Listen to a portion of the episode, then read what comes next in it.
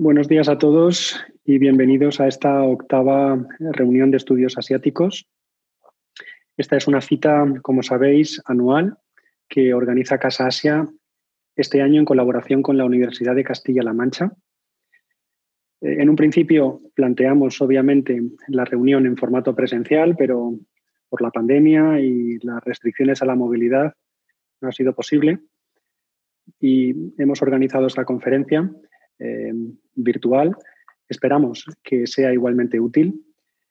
Y por todo ello, mis primeras palabras son de agradecimiento a la vicerrectora que hoy nos acompaña, Fátima Guadamillas, vicerrectora de Internacionalización y Formación Permanente de la Universidad de Castilla-La Mancha.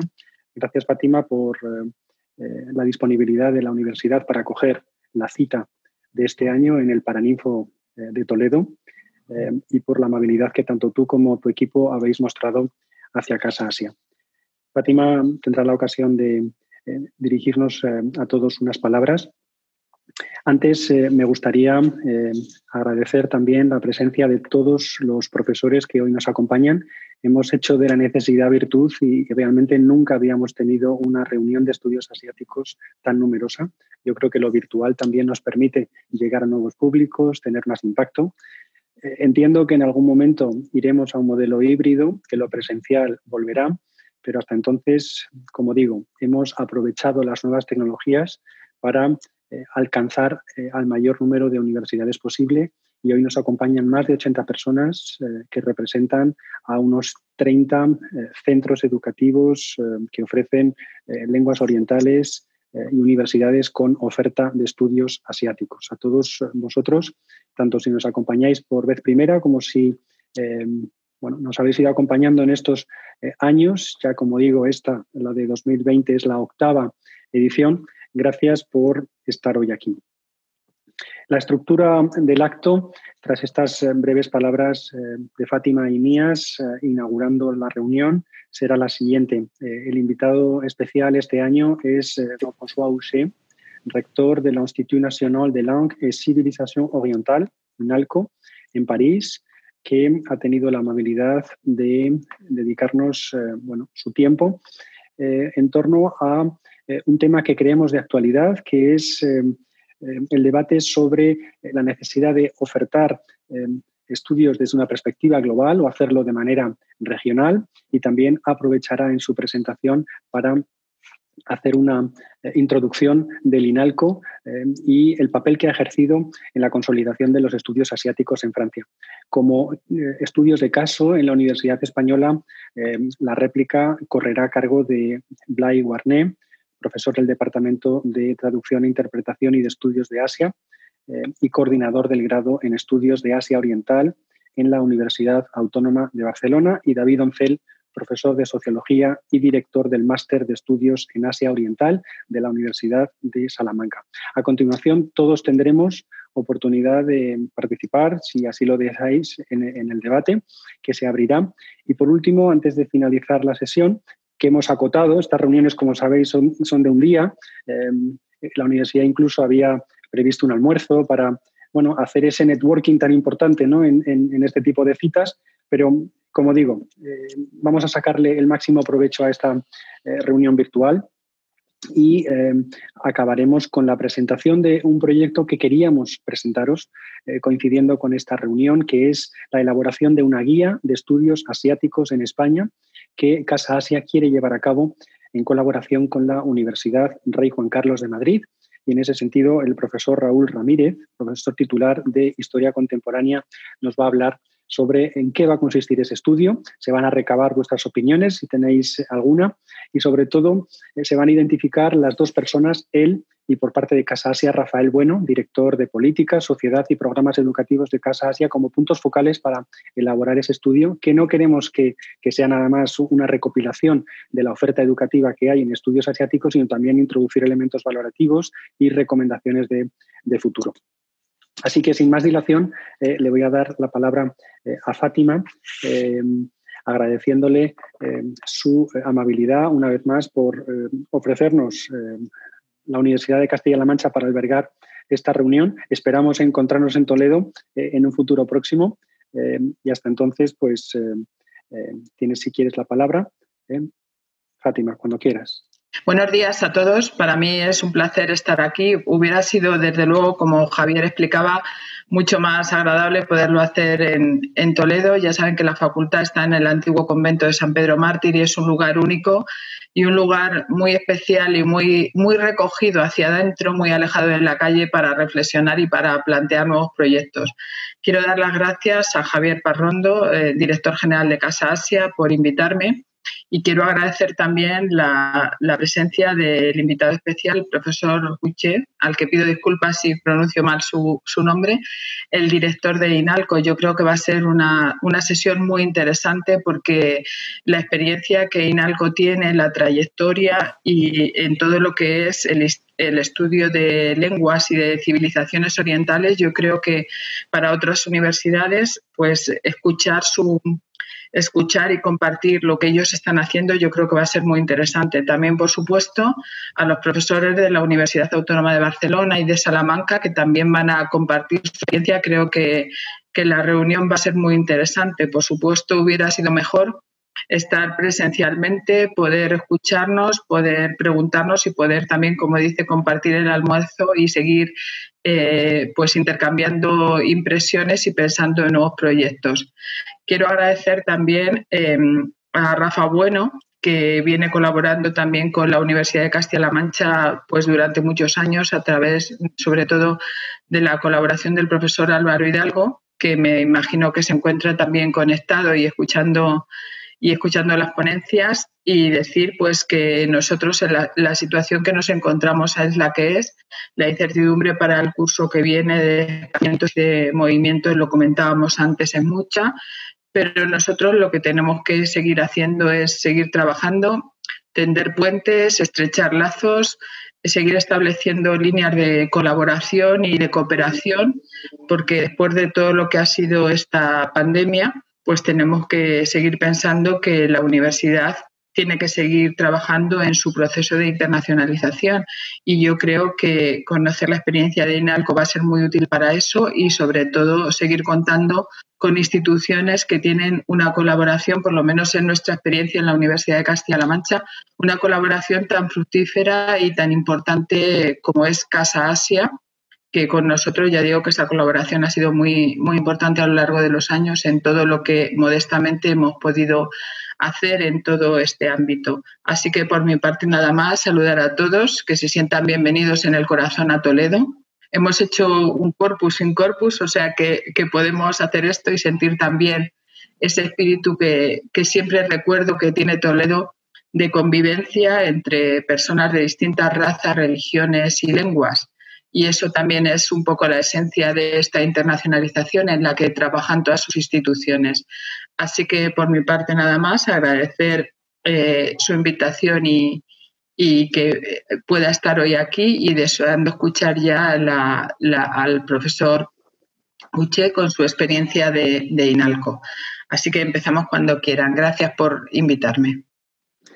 Gracias, Fátima.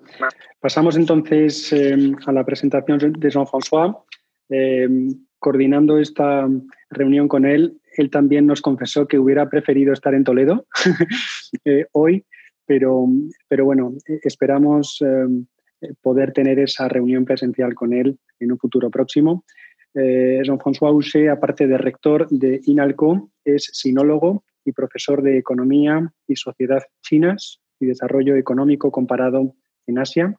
Ha sido además director de la Asociación Francesa de Estudios Asiáticos, RESO ASI, y también director del Centro Francés sobre la China Contemporánea.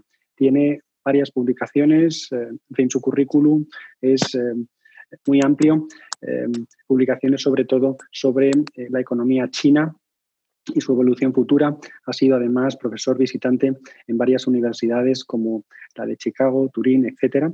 Así que, sin más dilación, eh, Jean-François, gracias de nuevo por acompañarnos hoy. Creo que tienes una breve presentación de INALCO para aquellos que no conozcan la institución y después nos centramos, si te parece bien, en ese debate sobre cuál es el mejor enfoque a la hora de abordar los estudios asiáticos, si el global o el regional. Pasamos, como decía anteriormente, eh, a las presentaciones de Blay y David y a continuación se abre eh, el turno de preguntas, el debate, etcétera. Jean-François, bienvenido, bienvenue, un plaisir y tienes la palabra. Pues muchas gracias, eh, Javier, y buenos días a, todos. Es un, es un placer em, de estar aquí con vosotros hoy, eh, a pesar de las condiciones un poco particulares, como lo has dicho Javier, mm, por supuesto me hubiera gustado más estar en, en, presencia física con vosotros. Em, antes de todo, quería agradecer a, Javier Parondo y Fátima Guadamía por este, pues, esta invitación em, para compartir algunas ideas sobre la organización de los estudios asiáticos en, Francia y, también a, a, mi viejo amigo eh, Rafael Bueno, y también aprovecho de saludar a algunos amigos que he visto a través de, de las pantallas eh, que tengo eh, en, mi pantalla. Y bueno, un, breve, una breve presentación eh, sobre INALCO antes de, hablar de manera más general de los estudios asiáticos en, en, Francia. INALCO ha sido creado en 1795 es, mm, em, a lo mejor la más antigua institución en, Francia, eh, trabajando no solamente sobre Asia, porque trabajamos también sobre Medio Oriente, sobre África, sobre Rusia, sobre eh, también Europa del Este y hemos empezado hace 30 años también a, a trabajar sobre lenguajes y civilizaciones de eh, Centroamérica.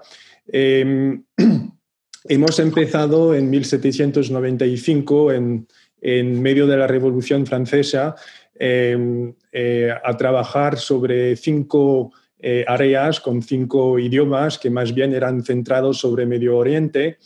Y ahora pues enseñamos sobre 103 Em, eh, idiomas y áreas en el, en el mundo.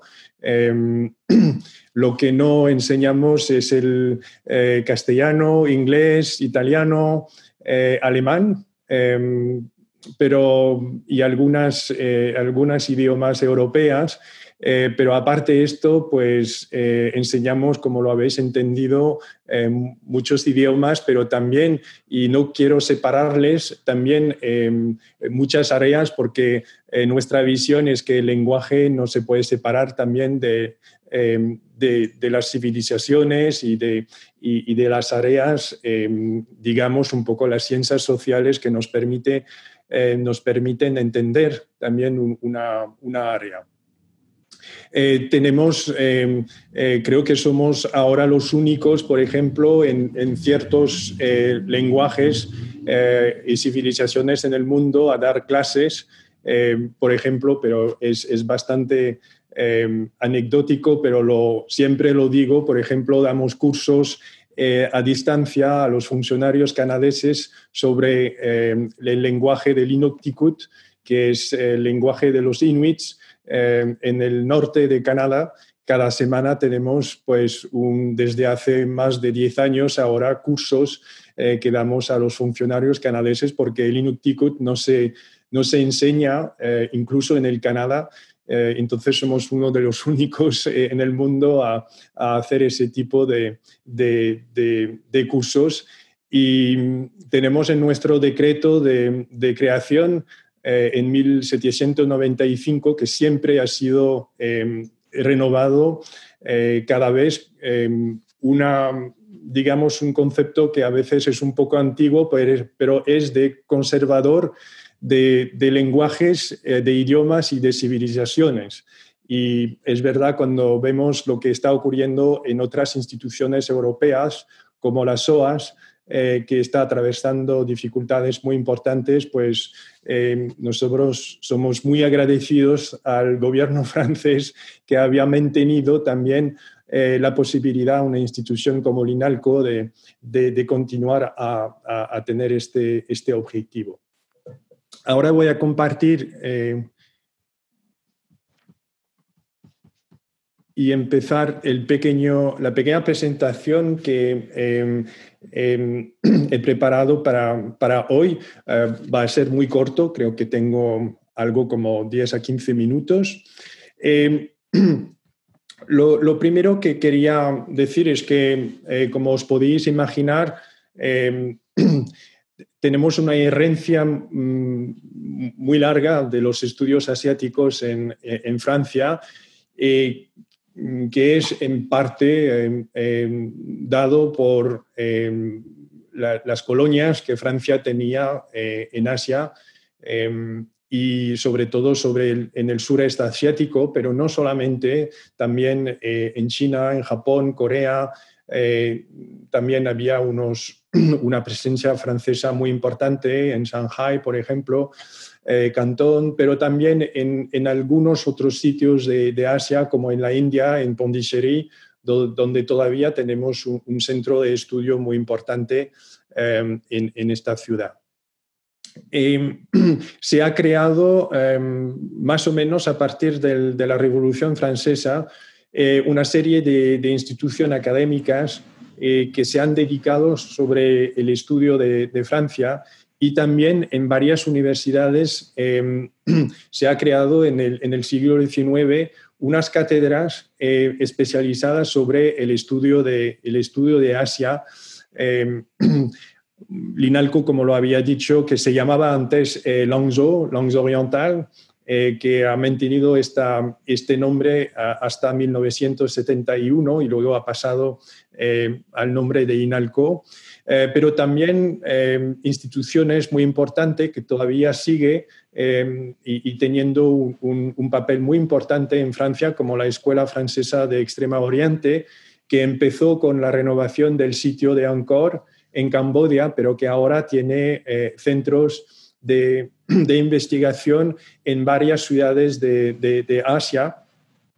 También eh, hubo unas cátedras eh, que, se, que, se, crearon en el siglo XIX, eh, como en el Collège de France, sobre todo sobre China, sobre Japón, pero luego sobre Corea. son, son cátedras muy importantes al nivel de la investigación y, por supuesto, eh, nosotros también mantenemos, eh, una, relación muy estrecha con esas instituciones. Eh, después de la, Segunda Guerra Mundial, se, bueno, se creó el, Centro Nacional de Investigación Francesa, el CNRS, que muchos de vosotros conocen, que es digamos, uno de los organismos de investigación más importantes en Francia que tenemos donde hay, se crearon eh, centros de investigación sobre, sobre Asia y a partir de, los años 60 se multiplicaron también centros de estudios sobre, sobre Asia. Si eh, queréis luego, durante las preguntas, eh, podré añadir algunas palabras sobre esto. Em, a partir de los años 70 y 80, pues se vimos a unas eh, críticas muy fuertes que se que vamos eh, no solamente sobre los los, eh, los estudios asiáticos, pero de manera general a lo que se llamaba los area studies en inglés. tuvimos unas críticas muy importantes de culturalismo, de etnocentrismo, también de críticas de vamos veniendo de las ciencias sociales diciendo que eh, los investigadores eh, se escondían detrás del aprendizaje del, idioma para no eh, abordar unos, unos sujetos más globales y, encerrarse un poco en una visión muy centrada en el país Em, y entonces, em, estas críticas que fueron muy, muy severas en los años 70 y 80, y creo que fue lo mismo eh, también en Estados Unidos o, en Inglaterra, em, llevaron el, el, Centre National de la Recherche Scientifique, el CNRS, a, a suprimir, digamos, la, el comité que empleaba eh, todos los, eh, los, los, investigadores eh, que trabajaban sobre, sobre Asia. No quiere decir que los investigadores no, no, pudieron seguir su trabajo, pero no hubo una comisión especial de, eh, no sé cómo se dice, de reclutar, para reclutar los, eh, los, los, investigadores, esa, esa, este comité pues desapareció a partir del 1984. Y entonces, eh, a partir de ese momento fue muy difícil de tener un, digamos, una preservación también de de un grupo de personas eh, em, que tenían la capacidad de, presentar una tesis y también de, continuar a trabajar y de tener eh, la posibilidad de continuar a trabajar al CNRS y, haciendo investigación sobre, Asia, pero también sobre otros, eh, otras áreas. Por fortuna, em, em, en las universidades se ha mantenido el comité de, reclutamiento para reclutar a los, a los, profesores de universidad. todavía tenemos tres comités que em, reconocen un espacio para los, los area studies eh, un comité un poco, digamos, em, em, muy larga, donde encontramos em, los que van a trabajar sobre Asia, Medio Oriente, eh, África. Eh, otro comité mm, que en Francia es muy importante de los estudios hispánicos y, y, romanos y otro comité sobre los espacios eslavos eh, que, también ha sido mantenido. Entonces, el flujo, digamos, de, gente que han podido integrar la universidad eh, ha sido mantenido a, pesar de las críticas fuertes eh, de los años 70 y 80 y, menos mal porque se ha podido mantener una, investigación bastante importante con multiplicación también de, de centros en varias partes, en varias ciudades. Digamos que a partir de, los años 90 también eh, tuvimos una descentralización eh, bastante importante en Francia con la creación de centros en, la Universidad de Lyon, en la Universidad de, Aix-Marseille, eh, con centros de estudios asiáticos que ahora tiene cierto peso, pero también en otras universidades como Bordeaux, Toulouse, Lille, y, Rennes también, donde, donde tuvimos también una creación de, estudios, eh, de estudios asiáticos. Em, estamos viviendo seguramente desde, desde, eh, digamos, la mitad de la primera decena de los años 2000, una situación eh, más, em, un, digamos, una renaissance, digamos, de los estudios eh, eh, asiáticos, pero de manera general también de los area studies en, Francia, creo que también es paralelo a lo que está ocurriendo en otros países del mundo.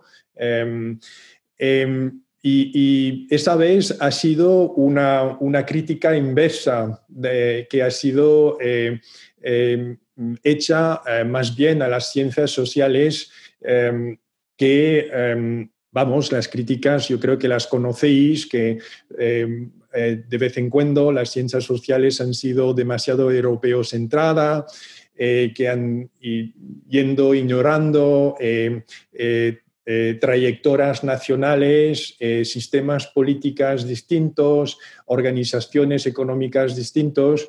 Yo lo he vivido en mi, investigación, por ejemplo, con la emergencia de, China. Em, damos eh, problemas con, eh, colegas que estaban eh, en economía, analizando la economía china a través solamente de ecuaciones o modelos matemáticos sin entender, por ejemplo, eh, la importancia eh, central del funcionamiento del, Partido Comunista en Francia, eh, el impacto que puede tener, por ejemplo, en, el entendimiento, pero también la organización de, la economía china. es un ejemplo, pero podría multiplicar este tipo de ejemplo que ha eh, llevando eh, todas las críticas que han sido hechas eh, también a las ciencias sociales. Em, ahora, eh, en, este momento, hay, hay, una discusión muy, muy interesante, digamos, no solamente en Francia, pero os hablaré em, un poco de, un tentativo de, networking que estamos haciendo con otras universidades en Europa. Y, de verdad sería, eh, agradezco este momento para eh, dar la bienvenida a, universidades españoles que os, si quieren juntarse con nosotros en, este, en esta discusión. Creo que el, la parte em, científica y eh, he añadido epistemológica eh, de, este, de este nuevo diálogo que eh, los Area Studies, no solamente los Asian Studies, pero de manera general los Area Studies están em, intentando de desarrollar con, con, las ciencias sociales es muy interesante. Y es la necesidad de tener una nueva relación, de reconocer en digamos, nuevas eh, metodologías comparativas, eh, de dar más espacio al interdisciplinario y sabemos que es muy difícil de, hacer de verdad una investigación y, también una formación interdisciplinaria y también de reconocer la importancia de las situaciones y, también em, eh, locales, nacionales, eh, y podría añadir también, y en nuestro caso es muy importante al INALCO, también la importancia del idioma y del lenguaje para penetrar eh, y para entender también un, contexto local eh, es, es, bastante importante. Em, eso ha, ha, llevado en Francia desde hace, digamos, unos 15 años a varias iniciativas eh, bastante importantes para reconocer eh, al nivel nacional este nuevo diálogo y, también eh, la importancia que tenemos que dar a, los area studies, mm, integrando, por supuesto, las críticas que tuvimos en los años 70 y 80, pero eh, no es una, batalla contra las ciencias sociales. Yo creo que es más bien, eh, eh, insisto con esto, es más bien un tentativo de establecer un diálogo y de integrar los area studies en, temáticas más generales. dentro de esas iniciativas, pues se han creado, como Javier ha mencionado antes, vamos, mm, la creación de varios eh, network, de varios eh, áreas network.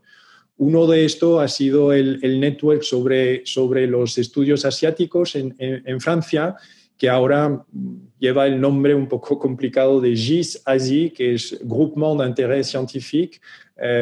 Eh, sobre Asia, pero em, en 2013 eh, pero el mismo año se creó el, mismo eh, network sobre África, un otro sobre Middle East y otro también eh, sobre las Américas. Em, también se preparó en esos momentos em, em, libros blancos sobre, los estudios asiáticos que también nos permitieron de ver dónde había eh, agujeros en, nuestro conocimiento del Asia, pero también agujeros enormes en la formación de profesores eh, en algunos temas muy importantes. Y esos, eh, esos libros blancos se hicieron también sobre África, sobre Middle East, sobre América, y, pudimos hacer un lobby bastante importante con el gobierno para, para intentar de reconocer la necesidad de de reclutar a nuevos profesores y, de nuevos investigadores eh, eh, dedicados a, unas áreas, pero que, también tenían una doble formación, eh, no solamente en, en, una área o en lenguaje, pero también en ciencias sociales. Un nuevo también, nuevas iniciativas que se están desarrollando muy rápidamente, no, sé cómo lo llamáis en, en español, pero son sobre las en eh, Digital Humanities, me imagino digital, eh, humanidades eh, digitales, me imagino que la traducción sea así. Eh, y, también tenemos eh, muchas iniciativas últimamente sobre, sobre, este, sobre este tema y es, em, por ejemplo, la, creación de corpus, em, de varios corpus, a través, ayudándonos con, con em, el, digamos, la informática es, es bastante eh, también un desarrollo muy interesante últimamente. Eh, acabaré con una presentación eh, rápida de cómo se ha organizado al INALCO. digamos que no sé si el INALCO es bastante representativa porque nosotros somos como como, como Obelix eh, en Asterix, hemos nacido con la... Eh, eh, hemos, hemos, caído en la, en la, poción mágica desde que hemos nacido. Entonces estamos en el centro de, de los Area Studies desde en, en, en, en la constitución del INALCO. Entonces, mm, no sé si vosotros os vais a reconocer en esto porque eh, somos una institución bastante particular, no solamente en Francia, pero, pero también en Europa y, en el mundo. Em, tenemos em, para los em, BAs y, masters, eh, somos organizados en, schools o faculty y para los estudios asiáticos tenemos la suerte de, poder tener muchos estudiantes y, eso nos ha permitido de mantener una división dentro de Asia eh, en facultades y como lo podéis ver en, la presentación, por ejemplo, tenemos mm, eh, casi 1.200 estudiantes em, en, la Facultad de, Estudios Japoneses, mm, poco más de 1.100 en, en, los, en la Facultad de Estudios Chinos eh, y, el resto, un desarrollo muy rápido, pero muy rápido de los estudios eh, eh, coreanos en esos últimos años. Cada año tenemos más estudiantes que quieren venir y no les podemos integrar porque no tenemos suficientes plazas. No sé cómo es la situación en España, pero es, interesante de ver este desarrollo. Nuestros, em, tenemos también eh, dos másters directamente em, mm, que se centran mucho en Asia, pero no solamente, pero muchos estudiantes vienen de un, de, un BA que han hecho sobre, sobre áreas eh, de Asia. Es el máster de International Affairs. Em, y es bastante reconocido eh, en Francia porque Em, para integrar eh, la carrera de diplomático eh, en Francia hay dos vías, eh, la vía de la Escuela Nacional de Administración y lo que se llama el concurso de, em, de diplomáticos orientales. Digamos que los diplomáticos tienen que saber al menos un, un idioma oriental y hace unos 10 años eran dos y entonces eh, nosotros en INALCO hemos formado muchos eh, diplomáticos, pero todavía sigue este, este concurso y entonces es, es, una, es importante para este máster. Em, para daros un ejemplo, más o menos un tercio de los embajadores franceses ahora que tenemos en el mundo, en más de 130 embajadas, pues un tercio han pasado por INALCO y han pasado el concurso eh, eh, eh, del, Ministerio de, Asuntos Exteriores. También un máster de, Comercio Internacional y una, novedad, lo que hemos hecho el año pasado para también intentar de sacar los estudiantes de, una hiperespecialización en, un, en una área hemos introducido eh, en el BA y Master unos cursos temáticos más generales eh, sobre temáticas como eh, medio ambiente, sobre conflictos, religión. Y, funciona muy bien. Los estudiantes em, em, de verdad nos hacen ahora una vuelta muy interesante sobre esos, esas novedades para eh, tener más equilibrio entre una formación muy, eh, muy intensa eh, en idioma y también en especialización en una región y también la necesidad de, mantener eh, un, eh, digamos, unos saberes sobre, sobre temas internacionales. Es un equilibrio difícil de mantener y por eso hemos firmado muchos acuerdos con otras universidades en París que nos permiten también mandarnos estudiantes eh, en, otras universidades en, Francia. Por supuesto, en, en, Linalco el idioma es muy importante. No es el único pilar, pero es uno de los tres pilares importantes con eh, Eh, con, ciencias sociales eh, y con la metodología, pero el idioma es, para nosotros muy importante. Todos los profes de, del INALCO eh, tienen que, saber un idioma cuando vienen reclutados por, por el INALCO. Al nivel de la investigación, pues tenemos tres bastante grandes centros de investigación. uno, el Institut Français de Recherche sur las Islas, se dedica al este de Asia y está, eh, sale del INALCO porque está eh, hecho en cooperación eh, con l'INALCO, pero también con el CNRS y la nueva Universidad de París, que es em, no os voy a, perder dentro de lo que ha ocurrido en, París. Es la única universidad en París que no ha, cogido el nombre de Sorbonne, entonces hay que mm. decirlo. Y, y es eh, la universidad antes que de la Universidad de París 7, París 5, eh, que, han fusionado últimamente y que han creado la Universidad de París, que en los años 60 existía la Universidad de París, pero ahora eh, ellas, esas dos universidades han cogido este nombre. Em, es, un centro de investigación bastante importante con, 60 eh, investigadores que vienen del INALCO, de la Universidad de París o del CNRS, 80 estudiantes eh, que siguen un doctorado. Otro centro que es un centro, eh, el, Centro de Estudios sobre Sudeste Asiático, que mm, tenemos con el CNRS y l'École de Hautes Études en Sciences Sociales. Luego tenemos una, un PhD, una Graduate School, eh, más o menos con 200 estudiantes sobre, sobre Asia y que pueden combinar el estudio de ciencias sociales y una especialización sobre áreas.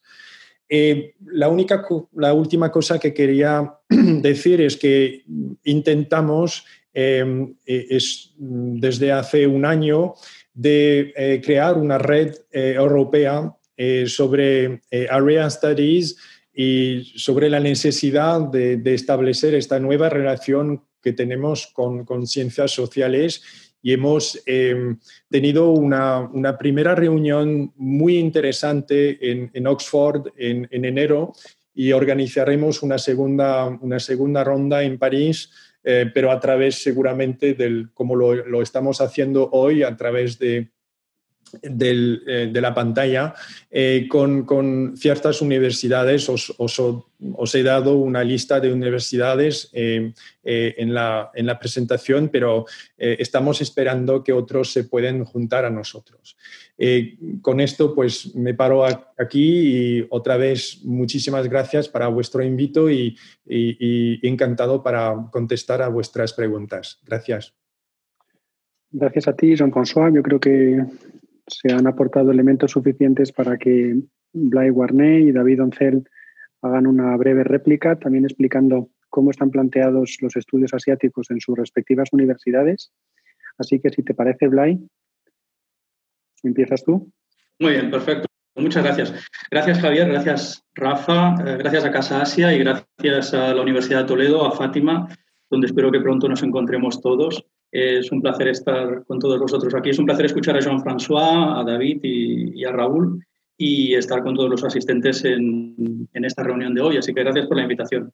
Bien, celebro que la octava reunión de estudios asiáticos trate el tema de la relación entre los estudios de área y los estudios globales, porque es un tema en el que desde hace unos años estamos reflexionando en la Universidad Autónoma de Barcelona, concretamente en el programa de estudios de Asia Oriental que coordino vamos a hacer un poco de historia. Eh, como todos sabemos, la institucionalización de los estudios de Asia Oriental llegó tarde en España, en comparación con la tradición académica de nuestro entorno, de la cual Jean-François ahora mismo nos acaba de, dar buena muestra. Podríamos decir que la parte buena de esto fue que nos saltamos las etapas más entusiastas del orientalismo académico o que al menos solo vivimos sus coletazos más, más residuales. La parte más controvertida de esta llegada tardía fue la asunción, quizás excesivamente acrítica, digámoslo, del paradigma de los estudios de área en el desarrollo de nuestros programas de grado y máster, cuando de hecho este paradigma ya estaba en plena crisis y franco retroceso en los campos de las principales universidades internacionales, sobre todo en los Estados Unidos, que es donde se había conformado. Lo cierto es que sumimos los estudios de área como marco epistemológico de nuestras titulaciones cuando lo que definía el orden internacional ya no era la geopolítica de la Guerra Fría, que había sido la razón de ser de los estudios de área, sino el fenómeno expansivo de la globalización y el movimiento transnacional de personas, bienes y capitales, que en gran medida lo que hacía era cuestionar y cuestiona la idea misma de, área regional, desdibujando sus límites y a la vez eh, produciendo nuevos, nuevos regionalismos. Bien, si sumamos a este hecho la circunstancia de que nunca llegamos a contar con el apoyo económico ni la consideración gubernamental de ser un saber estratégico, como nuestros hermanos mayores de otros países de estudios de área, entenderemos por qué, afortunadamente, todo se ha dicho, nunca hemos llegado a aplicar plenamente el paradigma de los estudios de área en nuestros, grados, en nuestros másteres. Bien, eh, no nos engañemos, en nuestro caso, creo que en la Universidad Española hicimos, como tantas otras veces, de la necesidad virtud y ante la imposibilidad de abrirnos un espacio en departamentos universitarios de economía, de política y relaciones internacionales, de historia, de literatura, incluso de antropología, digámoslo así, nos montamos la interdisciplinariedad por nuestro lado. Eh, el renewal del cual está hablando ahora Jean-François, de hecho, lo que hace es revisar esto y bienvenido sea, porque invita a las ciencias sociales a abrirse a los conocimientos de Asia. De todos modos, en nuestro caso, esto no salió del todo mal. Si consideramos, como señalaba hace tiempo el profesor Sean Golden, el promotor de los estudios de Occidental en la Universidad Autónoma de Barcelona, en nuestra universidad, que gracias a esto fuimos capaces de crear no solo programas de estudios, sino grupos de investigación, institutos y centros universitarios dedicados a Asia Oriental en nuestras universidades, allí donde no había nada. Bien, eh, en el caso de la UAB, la presencia de Asia Oriental empezó hace más de 30 años, cuando iniciamos la docencia del chino y del japonés a finales de los años 80 y ofrecimos el primer minor en estudios de Asia Oriental, un itinerario de campus se llamaba en esa época. Estos años fueron los años del inicio de la investigación junto a otras universidades, como la Autónoma de Madrid, con Tasiana Fisac, por ejemplo, Bien, no es casual que nuestras dos universidades, la Autónoma de Madrid y la Autónoma de Barcelona, pusieran en marcha en el curso 2003-2004 la licenciatura de segundo ciclo en estudios Asia Oriental. En nuestro caso, conjuntamente con la Pompeu Fabra, a la vez que también lo hacía la UOC en modo virtual. Y llegó Bolonia. Y con Bolonia llegó la adaptación de las titulaciones al espacio europeo de educación superior. Lo que en nuestro caso supuso la oportunidad, y señalo esto, la oportunidad de pasar de una licenciatura de segundo ciclo de dos años a los actuales grados en estudios de Asia Oriental de cuatro años, que empezamos a impartir en el curso 2009-2010 y de los que, por tanto, ahora celebramos diez años. Así que es muy oportuno que reflexionemos sobre estos temas. Celebramos la primera década de, de la institucionalización de los estudios de Asia Oriental en España. Mi universidad, nuestra universidad, la Universidad Autónoma de Barcelona, fue la primera en ofrecer un grado exclusivamente centrado en estudios de Asia Oriental y con la puesta en marcha del máster oficial en investigación en Asia Oriental, nos convertimos en la única universidad española con los tres niveles formativos de grado, máster y doctorado en el campo de Asia Oriental. Este trabajo acabó reflejándose en la denominación actual de nuestro departamento, que como Javier ha comentado, incluye el nombre de Asia Oriental, es el Departamento de Traducción e Interpretación y de Estudios de Asia Oriental. Es algo, es una conquista en el panorama eh, académico español, en el panorama universitario español. Bien, Ah, hemos hablado de Bolonia, hemos hablado de la Confederación de los Estudios de Área, de Bolonia, y así estábamos cuando en 2008 llegó la crisis de Lehman Brothers y con ella la degradación de los recursos públicos en la universidad, sobre todo en disciplinas todavía emergentes como la nuestra, que justo entonces empezaba a ofrecer por primera vez en su historia una titulación académica homologable a, los, a la de nuestros vecinos europeos, los grados de cuatro años en estudios de Asia. Esta crisis de recursos, que todavía dura, y, lo que te rondaré, Morena, tal como están las cosas, tal como lo que se nos viene encima, sucedió, recordémoslo, en un contexto en el que la revisión de los estudios de área en las universidades de Estados Unidos había derivado ya en el paradigma de los estudios internacionales y en su redefinición en los nuevos estudios globales. En el caso de la UAB siempre tuvimos muy presente el papel de los estudios internacionales en la definición de los estudios de área.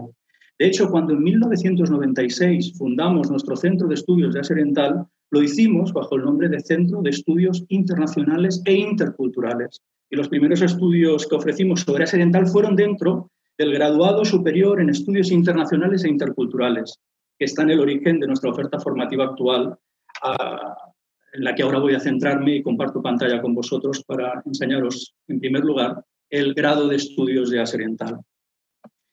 Bien, como os digo, en la actualidad, la arquitectura de los estudios de Asia Oriental en nuestra universidad incluye el grado en estudios de Asia Oriental, aquí lo tenemos, varios másteres, todos ellos oficiales, los cito solamente, el máster oficial Unión Europea-China, Cultura y Economía, el máster oficial en Didáctica del Chino para hispanohablantes.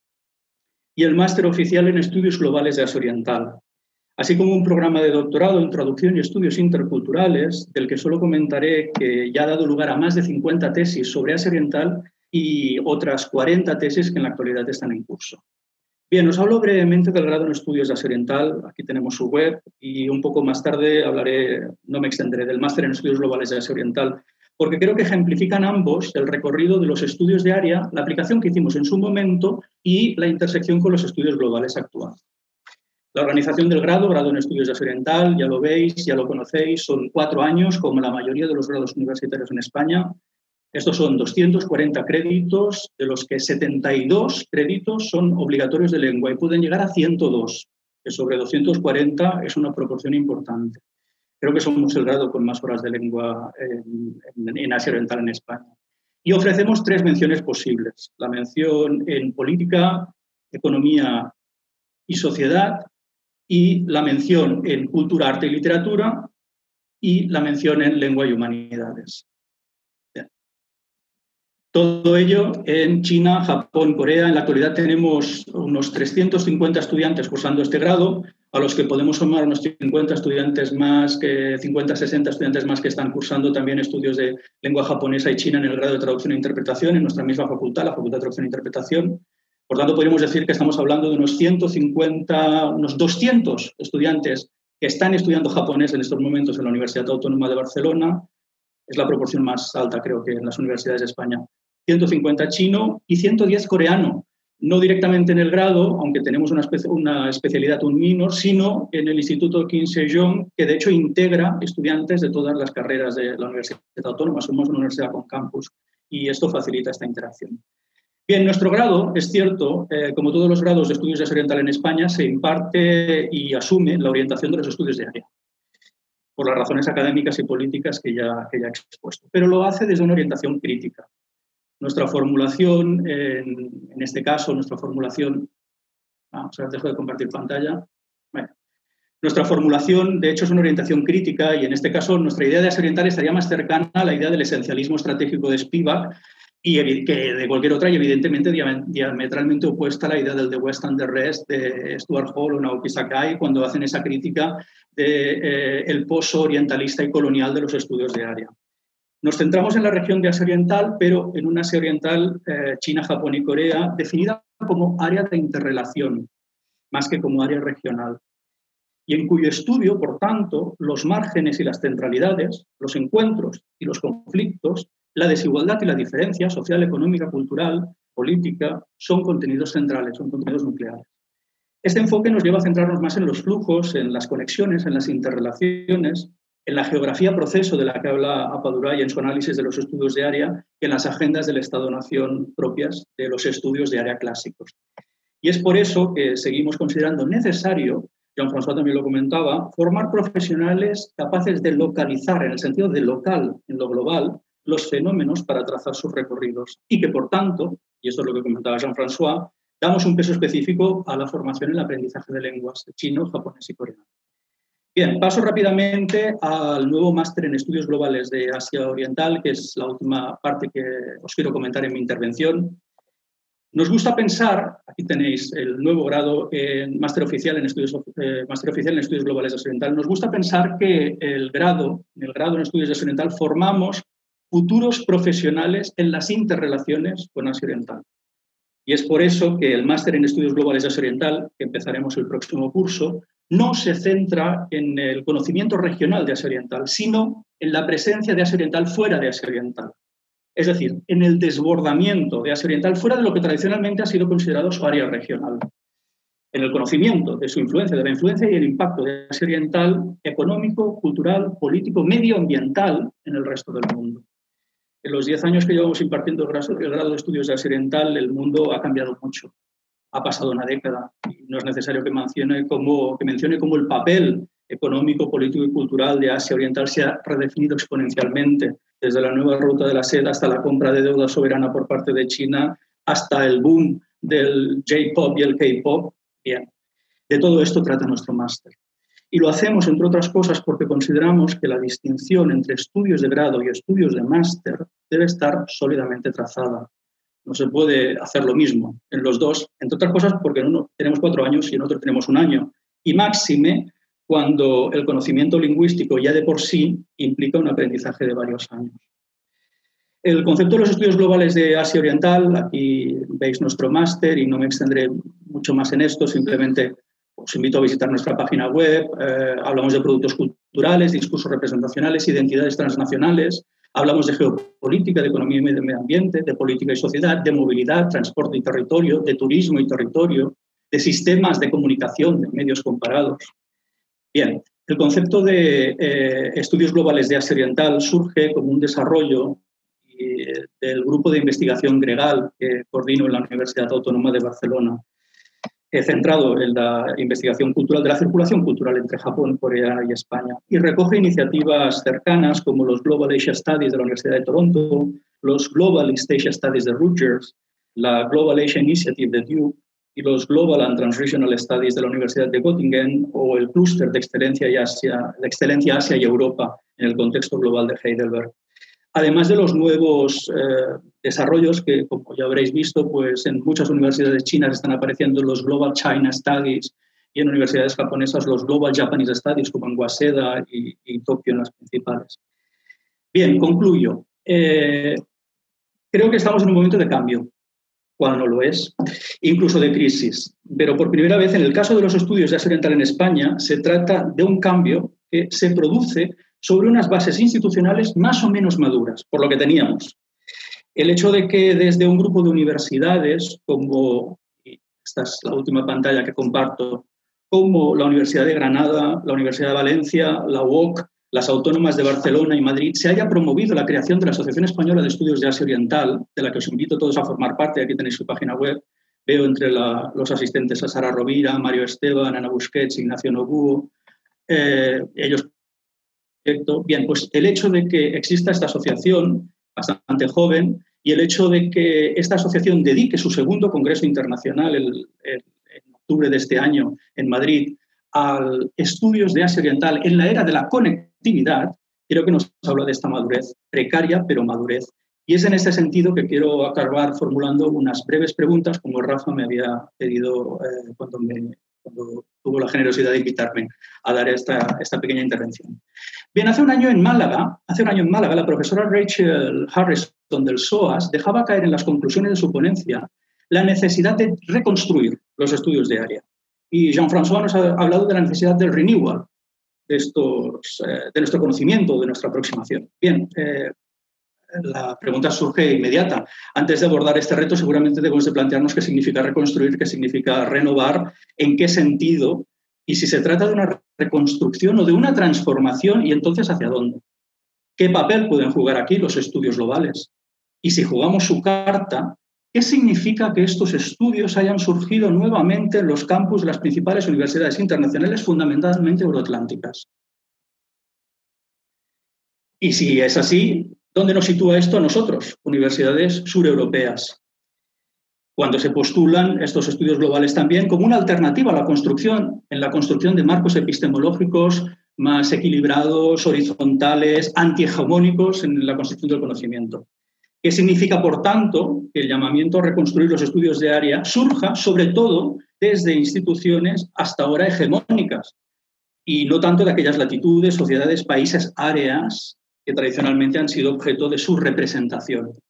Es más, si hablamos de crisis, se trata de una crisis de representación, es decir, una crisis relativa a la construcción ontológica del conocimiento, del objeto y del campo eh, que hemos hecho nuestro, de nuestro campo de estudio, o es algo más profundo y es por tanto una crisis de legitimación en una disciplina que enfrenta, quizás como ninguna otra, la disolución de la distancia que separa especialista y objeto de estudio, analista y analizado. O quizás es algo incluso más generalizado y es una crisis sistémica de los saberes académicos.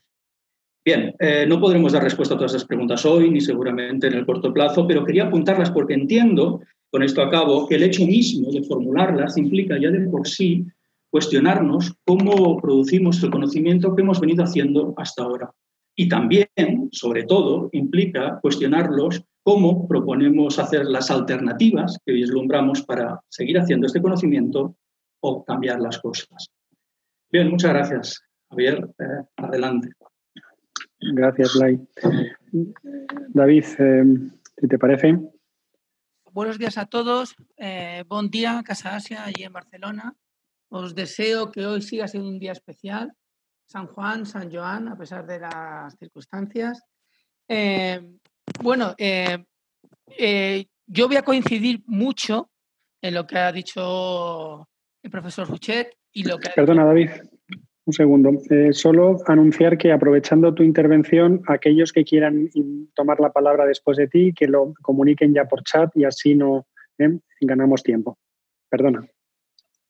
Y, eh, voy a coincidir mucho en los puntos que, han señalado, como cambio de perspectiva, de enfoque, de networking, de articular, de conceptos de áreas obsoletas, pero no me extiendo más y voy con mi presentación, voy a compartir.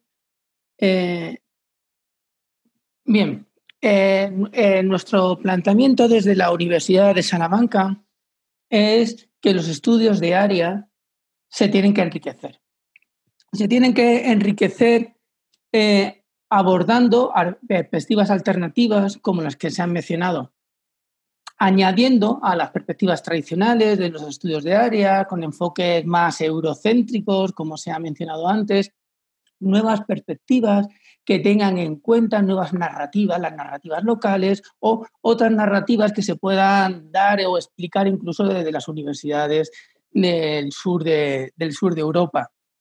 Bien, con esto eh, nosotros tampoco partimos de la idea de que los estudios globales eh, eh, tengan que ser sustituidos o, los estudios de áreas tengan que ser sustituidos por los estudios globales.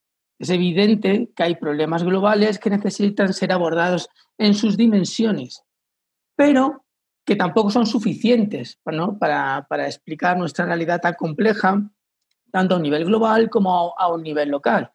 Entonces, nosotros partimos, como se ha mencionado también anteriormente, de que es necesario articular, ¿eh? articular tanto un enfoque global con los enfoques de los estudios de, los estudios de área, en ese sentido, y para, para esta articulación nosotros las abordamos desde un punto de vista concreto, ¿no? que es sobre todo quizás adoptando los enfoques de los estudios globales, trasladándolo también a los estudios de área para intentar tener este tipo de articulación. Esta idea, eh, para ver esta postura, simplemente hice una revisión ilustrativa más que exhaustiva de algunas universidades en Estados Unidos, el Instituto de Estudios Globales de Alemania y el Instituto de Estudios Globales de México, donde sacaba dos conclusiones que también he visto en la presentación del profesor Huchet en el INALCO, ¿no? Que por ejemplo que por ejemplo en Stanford y en, el Instituto de Estudios Globales de, Alemania sí que reúnen otros institutos, otras, otras líneas de trabajo de área regional y aquellos que se dedican más a la parte de los estudios globales, como puede ser la Universidad de Berkeley o el estudio del centro, el Centro de Estudios Globales de México abordan eh, los estudios globales desde esta perspectiva, resaltando la perspectiva humanista, ¿no? en, esta, en esta idea de reforzar las ciencias sociales con las humanidades y con las filologías, resaltando esta idea de estudiar los objetos, los problemas globales desde el punto de vista multinivel, la transdisciplinaridad, transculturalidad, etc.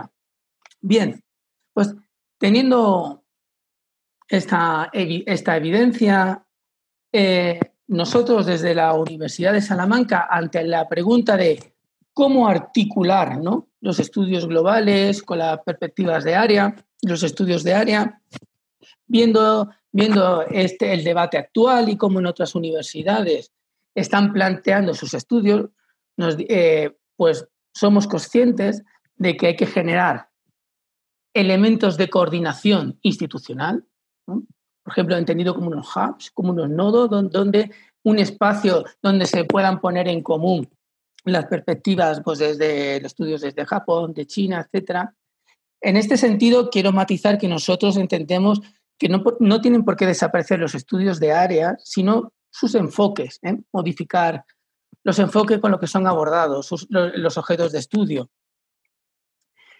En ese sentido, hay que eh, partimos desde que hay que reconceptualizar, reescribir los objetos de estudio, como os había mencionado, y un, elemento, ¿eh? un, elemento que nosotros también le damos mucha importancia es a la transferencia, a la transferencia de las ideas que nos están surgiendo en este sentido a la hora de abordar, por ejemplo, el conocimiento de Asia Oriental, es su transferencia al diseño institucional.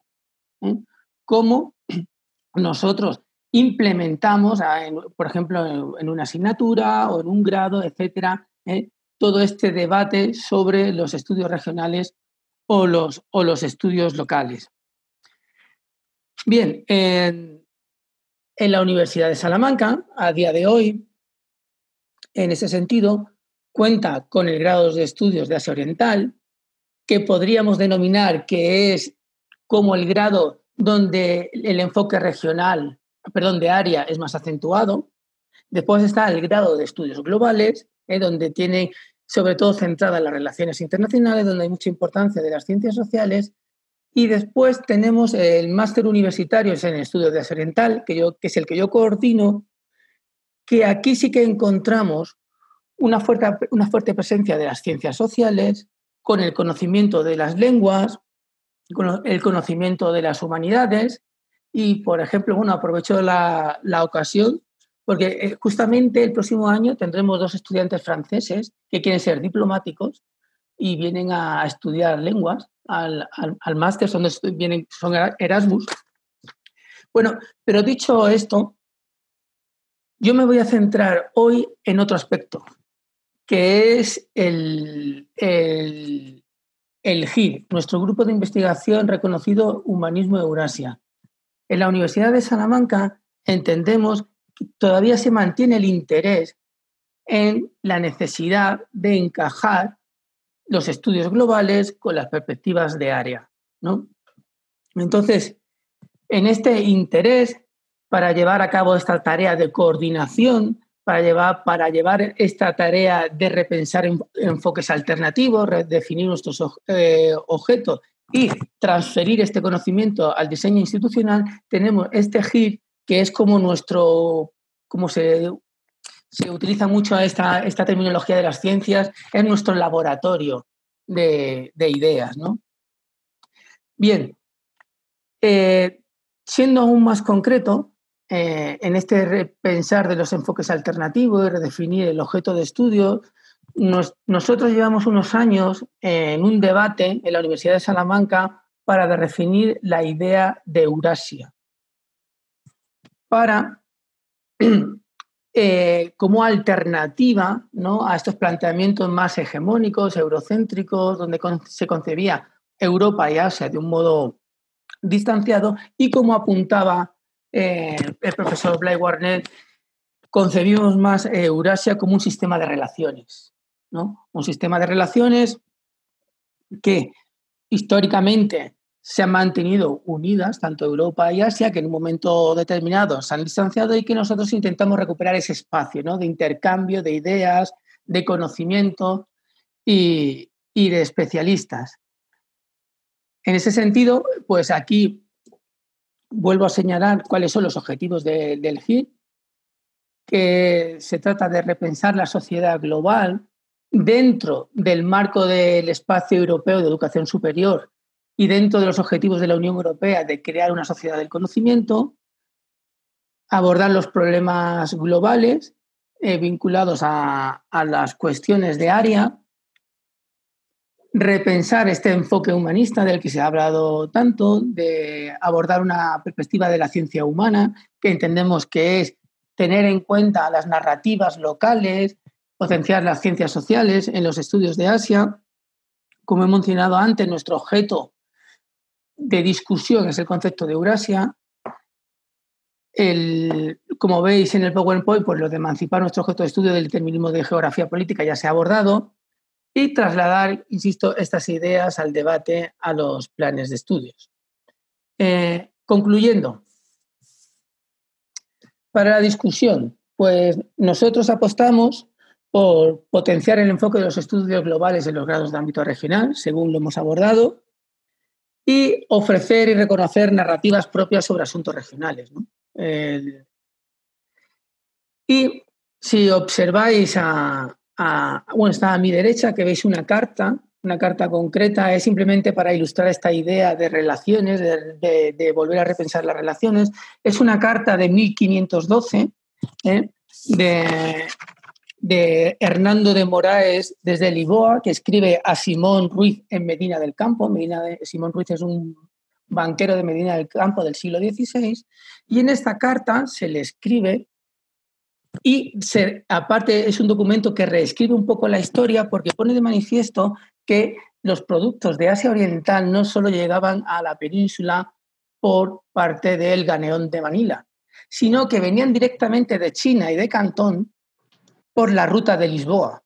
Entonces, y vemos como en el siglo XVI estas cartas y otras que existen en este Museo de las Ferias de Medina del Campo ponen de manifiesto la cantidad de productos ya de China y de Japón que hay en el corazón de la península en el siglo XVI, lo que pone de manifiesto la existencia de estas redes, de esta influencia ya, ¿no? Entonces, esta es nuestra tarea en, el HIC y que intentamos trasladar después a nuestras eh, diferentes titulaciones, tanto en máster como grado, ¿eh? en este debate sobre los estudios globales y los estudios de área, sobre Asia Oriental. Muchas gracias. Gracias a ti, David. Yo creo que hay suficientes elementos para el debate. Vamos a abrirlo, eh, si os parece, a continuación, empezando por Taciana Tisac, de la Universidad Autónoma de Madrid, directora del Centro de Estudios de Asia Oriental. Taciana, cuando quieras. Sí, buenos días a todos. Se me escucha bien, creo, ¿no? Sí. Mm, bueno, eh, en primer lugar quería dar gracias, las gracias a Casa Asia por darnos esta oportunidad de encontrarnos, aunque sea virtualmente, y bueno, me ha parecido interesante la exposición de Jean-François Huchet em, y creo que hay algunos puntos en donde quizás podríamos eh, tratar de ver en el caso español mm, de qué manera inciden en, los, en, el desarrollo de los estudios de Asia Oriental. ¿no? Y claro, mm, es una realidad que en otros países de nuestro ámbito europeo pues se valora de otra manera el tener un conocimiento de una lengua, de una cultura y de eh, ciertas áreas de Asia Oriental. ¿no? Y quizás, bueno, pues como estamos en Casa Asia, que es una institución que mm, tiene una relación muy estrecha, puesto que tiene una pata en el Ministerio de Asuntos Exteriores de, eh, español, pues querría llamar la atención de que, claro, no es lo mismo cuando eh, unos estudios se valoran en ciertas carreras, como puede ser la diplomacia, eh, y en donde se exige que realmente la gente que tenga relación con Asia pues sepa de Asia y pueda comunicarse directamente con Asia. Y eso quizás no es lo mismo a la situación que tenemos en España. Eh, y, claro, en situaciones como las que hemos vivido ahora de eh, esta pandemia del COVID, es cuando nos damos cuenta de la enorme importancia que tiene hoy en día saber relacionarse con las distintas regiones del planeta. ¿no? Cuando hemos escuchado a mm, políticos e incluso diplomáticos decir que no teníamos conocimiento suficiente para eh, comerciar con Asia, eh, bueno, pues a mí se me caía un poco el alma a los pies, eh, sobre todo teniendo en cuenta la situación en la que nos encontrábamos, ¿no? Y me preguntaba yo dónde estaba ese interés por realmente que los estudios que se promueven de Asia Oriental pues tengan luego un impacto real en lo que es la vida de los ciudadanos y la vida y la proyección de un país. Entonces yo creo que ahí yo llamaría la atención que uno de los problemas que tenemos en España es eh, la falta de sensibilidad por parte de muchas instituciones y ahora he hablado de la diplomacia, eh, yo sé incluso de jóvenes que se preparan, eh, algún joven que ha pasado por nuestras aulas y que se ha preparado para luego ser diplomático y que me, me transmitían un poco el que mm, no se valoraba de, hecho el que tuvieran conocimientos. ¿no? Entonces, claro, ahí nos encontramos en una situación muy distinta de la de Francia o la de otros países en donde efectivamente sus diplomáticos en una gran mayoría pues tienen conocimientos no solo de las lenguas, sino también de los contextos, la historia, la cultura de esos países. ¿no? Bueno, mm, eh, yo creo que también nos pasa un poco lo mismo en otras áreas, por ejemplo, en el ámbito empresarial. En el ámbito empresarial, pues siempre se piensa que eh, un, eh, un, traductor chino pues es un traductor siempre mucho mejor que un traductor eh, español. ¿no?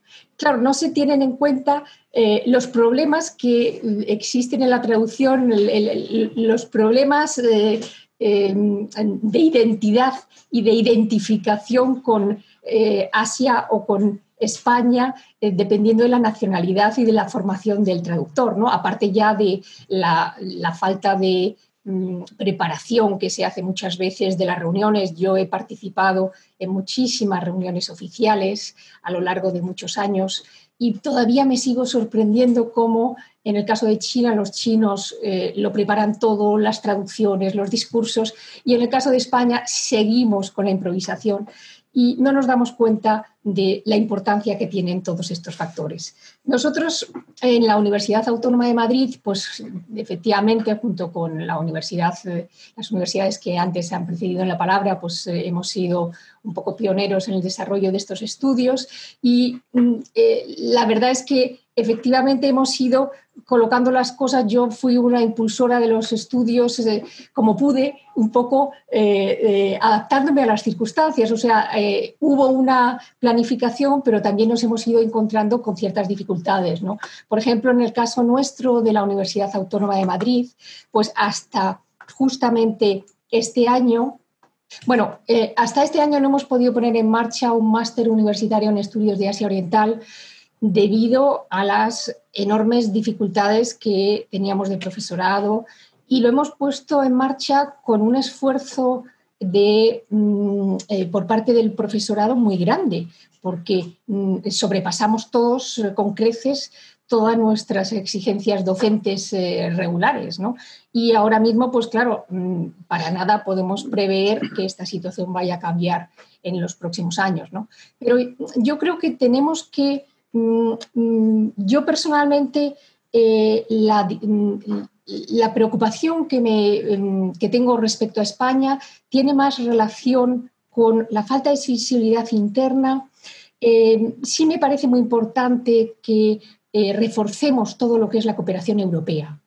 los estudios de Asia Oriental, yo personalmente estudié, estuve temporadas y en muchas universidades estadounidenses, pero creo que Europa ha hecho un esfuerzo enorme con diversas instituciones eh, de, colaboración y de cooperación en los últimos años y tenemos que reforzarnos en ese, en ese ámbito. Yo no estoy tan segura de algunos de los paradigmas que se nos proponen respecto a mm, el futuro de los estudios asiáticos, pero sí que estoy segura de que con la colaboración de todos nosotros internamente y la colaboración europea podremos reforzarnos. Y por último, no quiero alargarme más, pero sí que pido al director de Casa Asia que transmita una mayor sensibilidad respecto a las lenguas y los conocimientos de Asia Oriental en el ámbito diplomático, que es el que puede tener más cercano, aunque hay otros muchos en donde creo que tenemos que seguir trabajando en ese sentido. Muchas gracias. Gracias a ti, Tatiana. Yo recojo el guante dentro de nuestras posibilidades ¿eh? como institución de diplomacia pública en cuyo consorcio, como bien has dicho, se integra el Ministerio de Asuntos Exteriores. Esa es nuestra labor, ¿no? Sensibilizar eh, a los niveles directivos del Ministerio y otras administraciones, incluida la autonómica y local, en, en los estudios asiáticos. Es cierto que la trayectoria española es menor que otros países, eh, pero puedo em, compartir contigo el hecho de que cuando un candidato a diplomático eh, cuenta con un bagaje em, lingüístico oriental, es muy bien valorado. Pero las personas que vienen con eh, nivel de chino, de japonés, y bueno, la propia directora del centro Casa Asia en Madrid ha sido presidenta del tribunal. Yo em, invito a, Carmen, la embajadora Carmen Díez, que si quiere intervenir lo haga, lo haga ahora. Em, en fin, ella, ha visto de primera mano que, la masa crítica em, de personas que cuentan con bagaje bueno, en Asia Oriental eh, o, Asia en general es muy, es muy limitado. Si Carmen quiere añadir algo, le cedo la palabra. Si no, Rafael Bueno tiene una pregunta para el profesor François. Buenos días a, todos.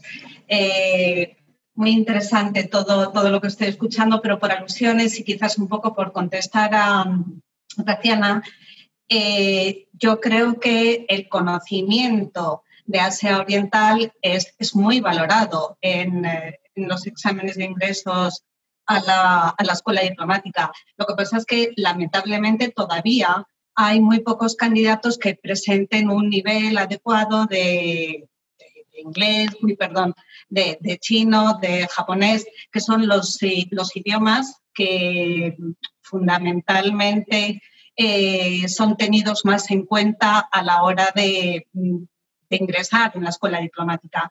Pero me alegra mucho saber que hay ese interés entre futuros diplomáticos y el estudio de, Asia Oriental, porque mm, la nueva centralidad del mundo nos está llevando mucho a, Asia. Así que, como de todos modos decía el director, pasaremos el mensaje al, al Ministerio de Exteriores, pero sí que es tenido en cuenta y sí que es eh, valorado pues, porque somos muy conscientes de la importancia de Asia en, la escena internacional en estos momentos, desde un montón de puntos de vista, como todos eh, vosotros sabéis.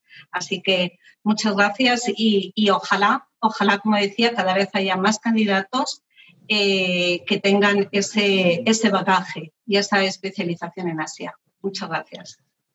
Gracias, Carmen. Eh, Rafael, cuando quieras, y damos la palabra a continuación a, Jean-François, Bla y David, por si quieren añadir algo y cerramos el debate. Bueno, siguiendo un poco lo que decía Tatiana, que es, eh, es importante una mayor colaboración europea, me gustaría preguntar al rector del INALCO si puede elaborar un poquito, brevemente, un poquito más en qué consiste este networking en el que están trabajando con, con universidades tan prestigiosas como la de Oxford, la de Leiden, y cómo todas estas universidades que están hoy presentes aquí podrían beneficiarse de este networking que, que pueden hacer para, para a lo mejor formar parte de él, porque yo creo que el futuro pasa por, por una mayor colaboración europea y sobre todo por, por una, mayor, una mayor colaboración en todos los ámbitos. No sé si puedes elaborar un poquito uh, sobre este tema, Jean-François. Gracias. Sí, gracias Rafa para, la pregunta.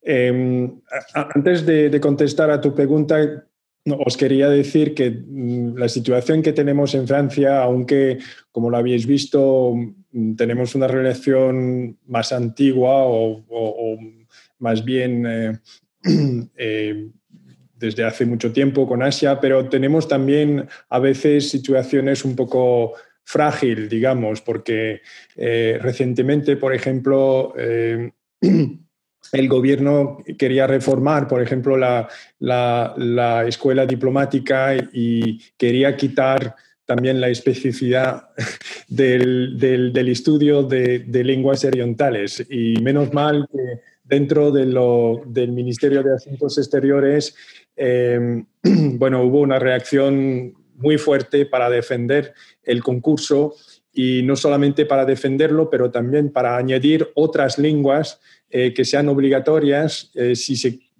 puede pasar el concurso, como el Swahili eh, y otras, el Bambara, otras lenguas africanas que nunca fueron reconocidas al nivel de la diplomacia. Entonces, yo mm, soy muy contento que no solamente este concurso no había desaparecido, porque hubiera sido de verdad un desastre para, la diplomacia francesa, pero también que se haya añadido también otras, otros idiomas que permite también especialistas de África o de, o de Medio, Medio Oriente también de integrar la carrera diplomática. Rafa, para, para, mm, contestar a tu pregunta, pues ha sido las mismas preguntas que han hecho Blay o David eh, que nos ha llevado a, hablar entre nosotros. Y creo que lo que ha dicho Tatiana es muy importante, que se pueda establecer también una, cooperación a nivel europeo. Eh, primero porque cada país tiene su, propia historia eh, de Blay le ha dicho, ha dicho que habéis tenido las ventajas, pero también las desventajas de, llegar tarde en, los estudios asiáticos.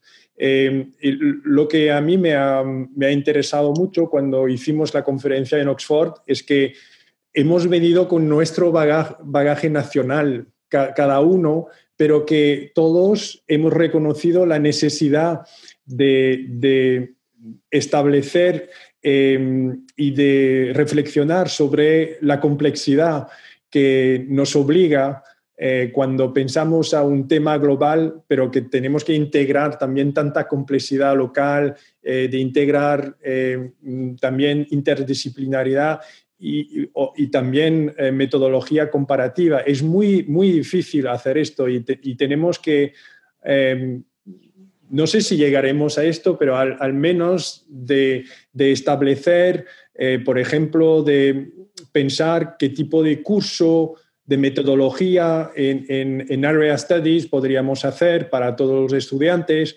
que, no sea relacionado directamente con una área, pero que tenemos también la necesidad de, consolidar la metodología de, los Area Studies. Em, em, o, también de formar eh, nuevos investigadores a través de PhD schools, eh, que son muy importantes porque mm, nuestra carrera, nosotros ya, bueno, eh, ya hemos hecho nuestro, nuestra formación, pero lo que es importante es formar nuevos investigadores jóvenes que van a llegar y que van a, tener que entender este mundo y también formar otra, otras personas.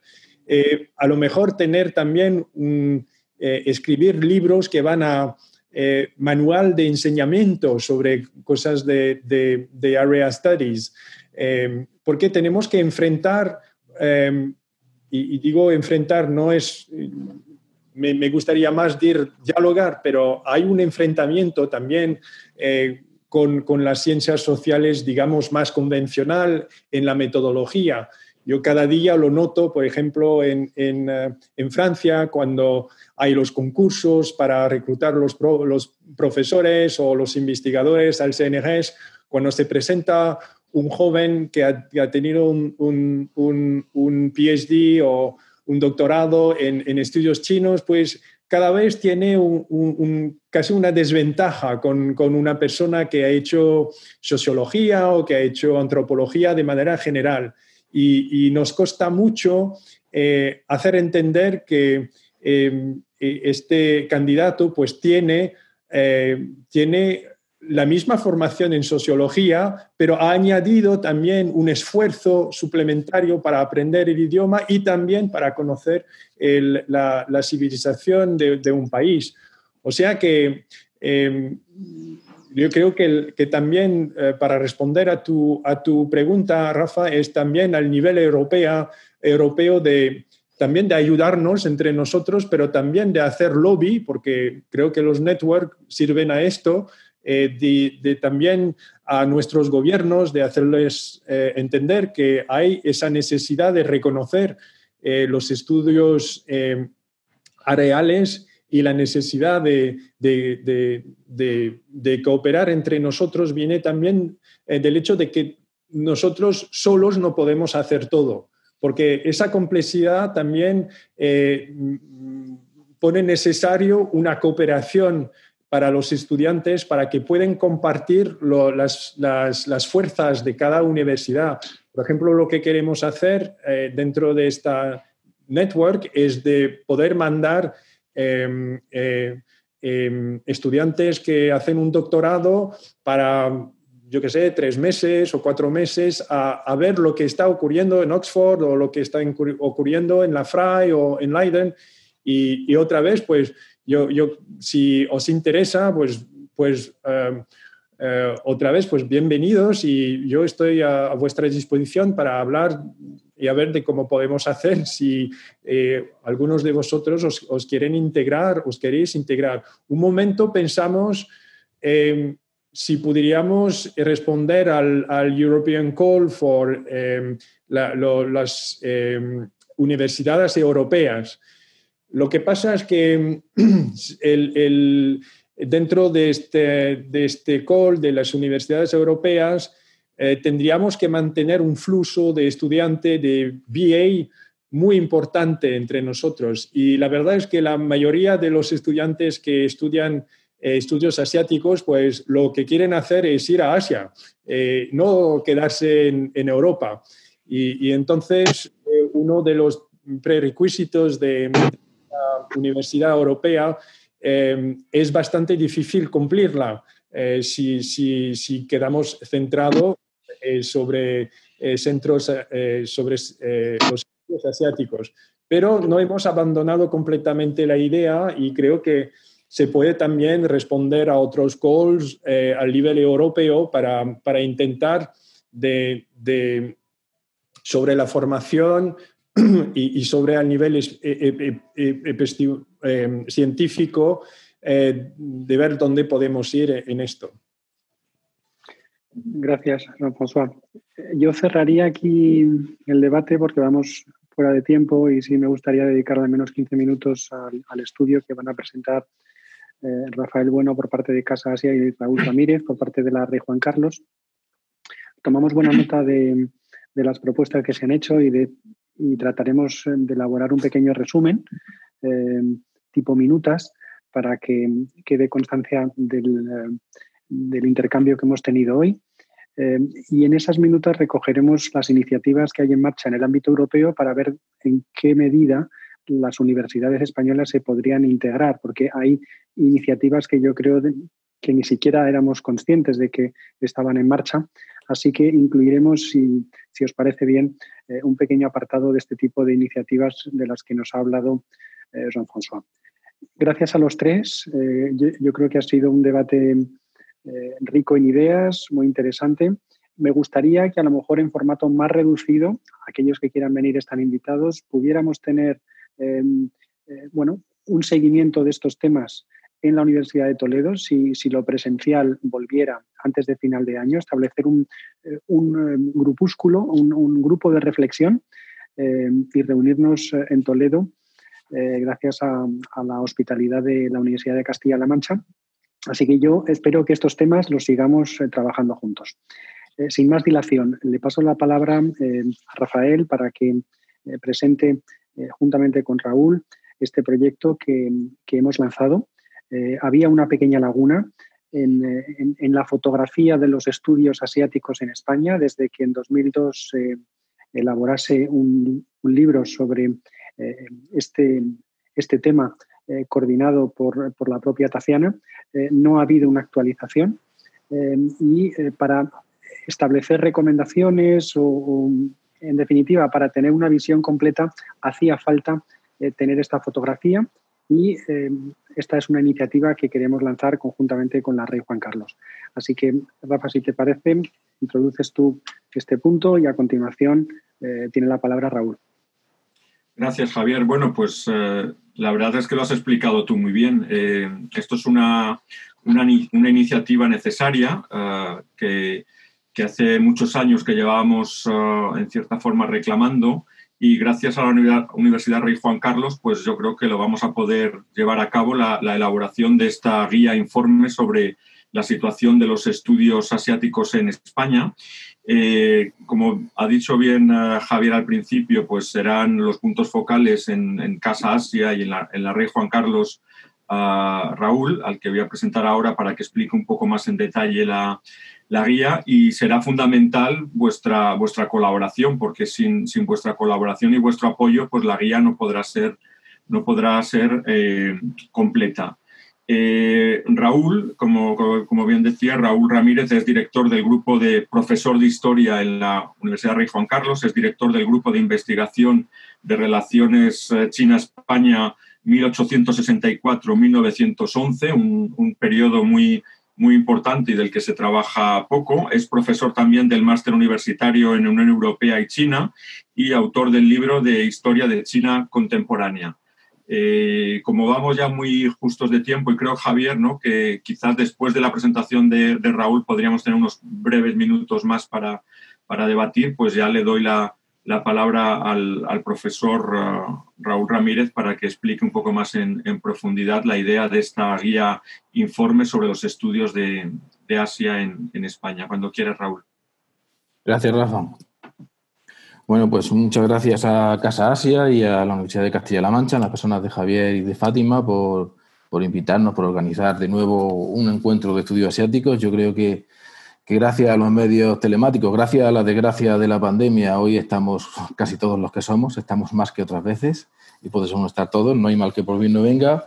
Y gracias también a mis compañeros ponentes por sus interesantes aportaciones, Jean-François, a Blay, a David, ha sido muy interesante, y también a los miembros del, del debate. Hay que empezar mencionando a Taciana, que ha participado también en el debate, dándole las gracias por su aportación y por la guía previa, es decir, como bien decíais Javier y Rafa, pretendemos desde la Universidad de Juan Carlos y Casa Asia llenar un hueco que no parte del vacío. Ya Taciana y su grupo realizaron una anterior guía en torno al año 2002 y nuestro objetivo es hacer un análisis de los estudios asiáticos en España desde ese 2000-2002, 20 años, pero retrotrayéndonos incluso más atrás, hacer un recorrido histórico general que a mí, Taciana lo sabe, me gusta pensar que la sinología española contemporánea actual se inauguró con aquella, aquel, aquella excursión, iba a decir, perdón, aquel viaje de los reyes en aquella época jóvenes, Juan Carlos y Sofía, a China. Eso reinicia la sinología, está muy cerca de,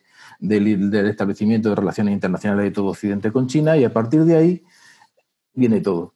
El otro día entre nosotros hablábamos, hablando de este proyecto, de si estudiar 20 o 40 años y hubo un poco de consenso en pensar que da un poco igual. ¿Por qué? Porque eh, Blay lo ha dicho anteriormente, los estudios eh, empiezan en la Autónoma de Madrid y de Barcelona hace 30 años, hasta hace 10 años no hay títulos oficiales, es decir, siglo XXI vamos a tener un gran campo de estudio y en los años anteriores, los 20 años anteriores, desde aproximadamente 1980, vamos a encontrar cosas, pero tampoco creo que sean desbordantes.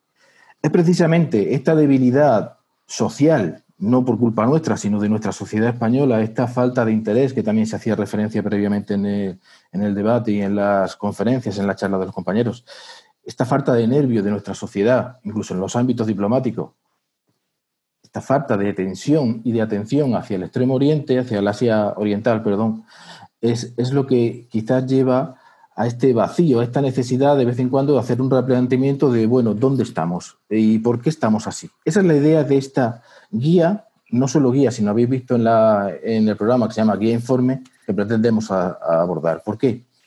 Necesitamos saber un informe de la situación actual. No se trata de hacer un listado de todos los que somos y que estamos encantados de conocernos, sino por qué estamos ahí.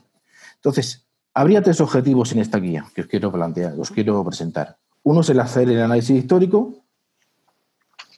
El segundo es averiguar el porqué de esta situación, si hemos tenido esta evolución histórica en los estudios de Asia Oriental. Ahora, ¿por qué estamos así? Y una tercera parte de conclusiones de perspectivas. Sabiendo la evolución histórica que hemos tenido, sabiendo el porqué de esta situación, cuál es la situación actual y sus causas, ¿qué podemos esperar hacia el futuro? Para ello, y por eso Javier y Rafa reclamaban vuestra, vuestra colaboración, la idea sería una guía en la cual vamos a abordar cuatro, cuatro cuatro puntos. Uno, revisar las universidades, tanto públicas como privadas, y en ellas revisar los títulos de grado y posgrado y títulos propios, las publicaciones y las personas. Porque como casi todos los presentes sabemos, al final en los estudios asiáticos en España, al final siempre, al final del camino hay una persona. Títulos, publicaciones y personas. También revisar otras instituciones, no solo la institución universitaria ni, o las instituciones académicas estándares, los think Casa Asia, CIDOF, Instituto Cano, lo que, lo que se nos puede, lo que podéis pensar más. Las embajadas. Tenemos un clarísimo ejemplo de dinámica, de gran dinámica últimamente en la última década en los Confucios. Pero igual que la embajada china, igual que los chinos han lanzado esa campaña, también debemos revisar las iniciativas que a lo largo del tiempo han tenido otros países, como Japón previamente, como Corea, que se ha mencionado en las charlas que actualmente, como otras que podamos encontrar. Y también la empresa. El Rise of China nos ha traído una explosión en los estudios, asiáticos, en torno a ese 2000-2005. La empresa piensa que este China de la apertura y de la reforma de la apertura es el nuevo maná y eso, desde las propias empresas se ponen en marcha muchas iniciativas, muchas de ellas van a morir como los ríos en el desierto, en aquellos años de formación, de acercamiento hacia los estudios asiáticos. Una vez revisado todo esto, mundo académico estándar, otras instituciones que dan docencia e investigación, se procedería a un análisis de los datos, porque no se trata, como os decía, de hacer una simple guía, un listín telefónico, sino analizar, buscar los porqués. Es decir, un análisis de datos que nos permitiera saber el nacimiento y la muerte de muchos de estos estudios, como muchos títulos propios, como muchos másteres, como muchos cursos de expertos, como muchos de cursos de lengua, surgen como las flores en primavera y se secan cuando llega el verano, o no. Buscamos ahí una cosa que yo creo que va a ser muy interesante si somos capaces de descubrirla, los picos de actividad. Es decir, cuando esa tensión, ese florecimiento de cursos de expertos de eh, estudios asiáticos, como lo queráis llamar, se producen y en relación con las situaciones socioeconómicas, tanto de España como los de los distintos países asiáticos. Seguro que hay un pico de actividad chino clarísimamente, pero seguramente antes hubo un pico de actividad japonés, el pico de actividad coreano, pues estamos en ello. Y un tercer análisis que sería un mapeo, un mapeo triple, un mapeo geográfico de dónde surgen los cursos, los cursos, dónde se, se enseña y se investiga sobre Asia, temporal, en qué momento, y estadístico en cuanto a qué cantidad de gente atraen estos cursos. Este yo creo que de los tres análisis podría ser el más complicado y en el que más necesitaríamos un soporte de las instituciones universitarias y de otras instituciones, porque no es tan fácil como parece poder contar los alumnos que se matriculan en los cursos, en los másteres, en los grados y quiénes son luego los egresados. Con todo ello, y sería el cuarto punto y la conclusión del trabajo, sería hacer unas perspectivas y unas recomendaciones, es decir, eh, hemos analizado esta situación, vemos que en España los estudios asiáticos tienen estas características, vemos que estas características además tienen un especial arraigo en estos sitios. ¿Por qué? Porque la universidad, ¿por qué, ¿por qué Barcelona? ¿Por qué Madrid? ¿Por qué Salamanca? ¿Por qué Granada? Yo creo que todo en la cabeza. ¿Por qué Málaga y Sevilla? Más o menos habría una explicación que todos podemos intuitivamente pensar. Pero esa intuición corresponde con la realidad. Y vista la relación, si la sabemos encontrar, entre desarrollo de cursos de interés de la sociedad hacia los temas asiáticos, la relación con la situación socioeconómica española, con la situación socioeconómica global o con la situación socioeconómica de X país concreto. ¿Qué podemos esperar sabiendo que, como se ha dicho aquí, estamos en un momento de transición y transición y crisis, pero bueno, siempre vivimos en momentos de transición y transición y crisis. Como dijo Confucio y tanta otra de sabiduría popular, nadie se baña dos veces, todo cambia, todo es un río que nadie se baña dos veces en la misma agua, siempre estamos así. Por supuesto, dentro de todo este proyecto que os he relatado, estamos abiertos a vuestras ideas, recomendaciones, consejos, sugerencias y por eso quería ceder la palabra de nuevo a Rafa haciendo un llamamiento, pidiendo ayuda para que si en los próximos meses yo o alguien de mi equipo, del equipo de URJC Casa Asia, se pone en contacto con vosotros, pues sepáis a lo que venimos y colaboremos, porque si hacemos un buen análisis de cuál es la situación y el interés real de nuestra sociedad, que de entrada todos sabemos que es bajo, por los temas de Asia, tal vez podamos planear estrategias para cómo sobrevivir, cómo mejorar hacia el futuro. Gracias. Muy bien. Gracias, Raúl. En el chat eh, ya tenemos algunas eh, reacciones. Andrés Herrera, eh, que nos comenta que su tesis doctoral versó precisamente sobre los estudios chinos en España, que escribió un artículo sobre la nueva sinología española y que está abierto por si puede ser de utilidad. El que ha pedido la palabra es Jean-François, cuando quieras. Sí, eh, quería solamente decir que estoy completamente de acuerdo con lo que ha dicho eh, Rafael y, el profesor Ramírez eh, y, ofrecer mm, también nuestra ayuda porque cuando creamos la, red francesa de estudios asiáticos, em, estuvimos escribiendo un libro blanco sobre los estudios asiáticos y se escribieron también otros libros sobre eh, los estudios de Medio Oriente, sobre África.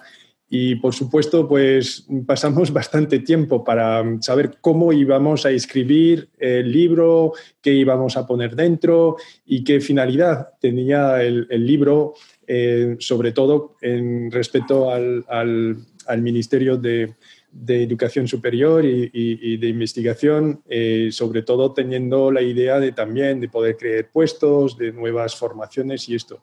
Y entonces, em, quería decirles que, vamos, yo estoy dispuesto a, compartir eh, esos libros blancos si os viene, os interesa para que veáis dentro lo que, lo que había. Eh, lo que hicimos también es intentar de, de ver eh, el tipo de, tesis también doctoral que se habían hecho y hemos hecho un enorme trabajo durante tres años para compilar y, hacer un motor eh, sobre Internet de, búsqueda em, que pueden ayudar los, los, estudiantes, pero también los directores de, tesis, sobre todo las tesis que se han eh, hecho sobre Asia desde 1972. Em, y bueno, y, fuimos muy sorprendidos de ver la cantidad de tesis que se habían hecho eh, eh, y también entender que, cuáles fueron las universidades que lo hicieron y, tuvimos eh, una idea muy interesante y descubrimos muchas cosas sobre, sobre, sobre esto. Entonces, yo encantado de compartir este, este trabajo con vosotros si os puede ayudar. lo puedo comunicar a Rafa y al profesor Ramírez. Fenomenal, seguro que será de, mucha utilidad. Por parte de la Universidad Complutense ha pedido la palabra Florentino Rodao. Sí, nada, simplemente que quería dar las gracias por, esta convocatoria, la verdad. A pesar de los problemas, nos seguimos rindiendo. Muy bien. Y simplemente lo que quería aquí decir es que me parece una excelente iniciativa la de los este estudio cualitativo de los estudios de Asia. Entonces, perdóname, como ideas así primeras, me parecen muy bien los planteamientos y luego irnos ya no solamente a los números de cuántos alumnos tiene cada, cada máster, etcétera, ¿no? sino a cosas más complicadas de, de recoger. ¿no? Por ejemplo, bueno, una cosa que se suele recoger en los másteres, es decir, cuánta gente empieza y cuánta gente, el porcentaje de éxito, ¿no? Pero también creo que teníamos que mirar, por ejemplo, cuántos artículos se van publicando en revistas de primer nivel, por parte de los alumnos, por parte de los profesores, ¿eh? cuántas tesis se van haciendo. Y claro, lo más complicado aquí es cuántos de los alumnos van teniendo trabajo, etcétera, ¿no? Pero sí, me parece muy bien, la verdad, enhorabuena por la iniciativa y sobre todo por ir a la, calidad de los, de los estudios. Me alegra mucho, igual que también pues, estos planteamientos que, se ha hecho Blay sobre qué, qué, son los estudios de Asia, si en realidad estamos estudiando el país o, o nos estamos haciendo globales, ¿no? Hasta qué punto estudiar un país también te hace internacionalizarte y conocer esto, ¿no? En ese sentido, pues nada, me alegra mucho estar aquí escuchando estas palabras. Simplemente eso, ¿eh? muchas gracias. Gracias, Tino. Si no hay ninguna otra intervención, no sé si Rafa o Raúl queréis añadir algo más. Bueno, yo por mi parte, yo, creo que se ha dicho mucho y que es un buen comienzo para, para iniciar un largo viaje, o sea que que yo por mi parte, nada, dar las gracias a todo el mundo por su apoyo. Yo igualmente dar las gracias y, nada, esto es un proyecto con, con, ilusión, con ganas de trabajar y estamos abiertos a todas vuestras sugerencias porque muchos de vosotros podéis aportarnos grandes ideas y un valor cualitativo que nosotros a lo mejor nos llegamos. Gracias a todos. Muy bien, pues si no hay más peticiones de, de palabra, eh, me gustaría clausurar en nombre del equipo de Casa Asia esta jornada. Eh, como decía al principio, la sesión que habíamos planteado con la Universidad de Castilla-La Mancha tenía una duración de un día entero, pero está en formato virtual mm, es más acotada. En cualquier caso, yo creo que hemos tenido una discusión muy fructífera, han salido ideas interesantes. Nuestra intención es hacer de alguna manera un seguimiento de lo que se ha hablado aquí y eh, dentro de lo posible, si lo presencial vuelve, tener esa reunión en Toledo, si Fátima eh, sigue eh, ofreciéndonos su sede y si no la haríamos en Madrid, en fin. Yo, creo que es para, de alguna manera, responder a la amabilidad que tuvo la universidad en ofrecernos el edificio en en Toledo. Incluso Jean-François podría acompañarnos en esa ocasión. En fin, es una eh, sugerencia que desde Casa Asia os hacemos, pero sí, eh, de, alguna manera, en formato más reducido, seguir discutiendo estos temas e ir puliendo la guía de estudios asiáticos que queremos eh, lanzar. por mi parte, me gustaría simplemente mencionar tres aspectos. La sesión de hoy ha sido grabada únicamente a efectos de elaboración de unas minutas, de, un resumen que circularemos para revisión de todos los participantes y si estáis de acuerdo, pues eh, quedará en, formato acta. Y em, bueno, en, segundo lugar, destacar que, entendemos que estos ejercicios em, son útiles, em, en ningún caso eh, cuestionan la, libertad de cada universidad para diseñar su oferta educativa, pero sí creemos que un cierto nivel de coordinación eh, es necesario para garantizar esos niveles de excelencia y de calidad de los estudios asiáticos en España. Eh, es una oferta joven, también de eso podemos aprovecharnos, de su juventud. Algunos errores que se han cometido en, otros países nosotros no los hemos cometido y, en definitiva, Em, que ese es el papel catalizador que em, yo como director me gustaría que jugara eh, Casa Asia. Así que en ese ámbito de trabajo todas vuestras sugerencias eh, serán muy bienvenidas. Y finalmente, acabar eh, esta sesión con un centenario, con el 500 aniversario de la circunnavegación de eh, Fernando de Magallanes y Juan Sebastián Elcano. Ayer se organizó una interesante mesa redonda en la Universidad San Pablo CEU, en la que intervine. Y bueno, lo he traído a colación porque yo creo que ese es uno de los mayores anclajes de España en Asia. La llegada de Juan Sebastián Elcano, nuestro desembarco en Filipinas, eh, nos, eh, nos vincula al conjunto del continente. Con esa circunnavegación se inicia lo que se conoce como la primera globalización, nuestra presencia en Filipinas muy vinculado al virreinato de Nueva España, pero en Filipinas yo creo, como digo, que es un anclaje de nuestro país en, Asia y aprovechemos este 500 aniversario que se inició, como sabéis, el pasado año y que durará otros dos años más, porque la travesía tuvo esa duración, tres años, aprovechemos esa, esa efemérides para reivindicar eh, lo asiático de, España, que a veces se olvida. Eh, pero como digo, esta es una buena oportunidad que podemos aprovechar todos. Eh, hay una comisión nacional que se ha creado con, este motivo. En definitiva, numerosas actividades por delante que, podemos aprovechar para reivindicar la, eh, el carácter asiático de eh, España y, el porqué de los estudios asiáticos en nuestro país. Así que eh, mil gracias a todos por participar, sobre todo eh, a los ponentes. Creo que hemos cumplido con creces los objetivos que nos planteamos en esta reunión.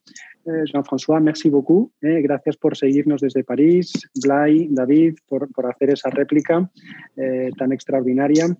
a ti, Raúl, por habernos haber respondido a la eh, iniciativa que te eh, lanzamos eh, a través de Ana María Salazar y por supuesto a todo el equipo de Casa Asia, en particular a Rafael Bueno y Yasmín Paricio, sin, sin los cuales eh, esta reunión no hubiera sido posible. Eh, ya habéis conocido, porque ha intervenido en el turno de debate, a nuestra directora del Centro Casa Asia Madrid, la embajadora Carmen Díaz Orejas, y tanto ella como yo estamos a vuestra disposición para hacer seguimiento de, cualquier aspecto de esta reunión y para seguir trabajando en, este ámbito. Eh, buena semana a todos y un fuerte abrazo.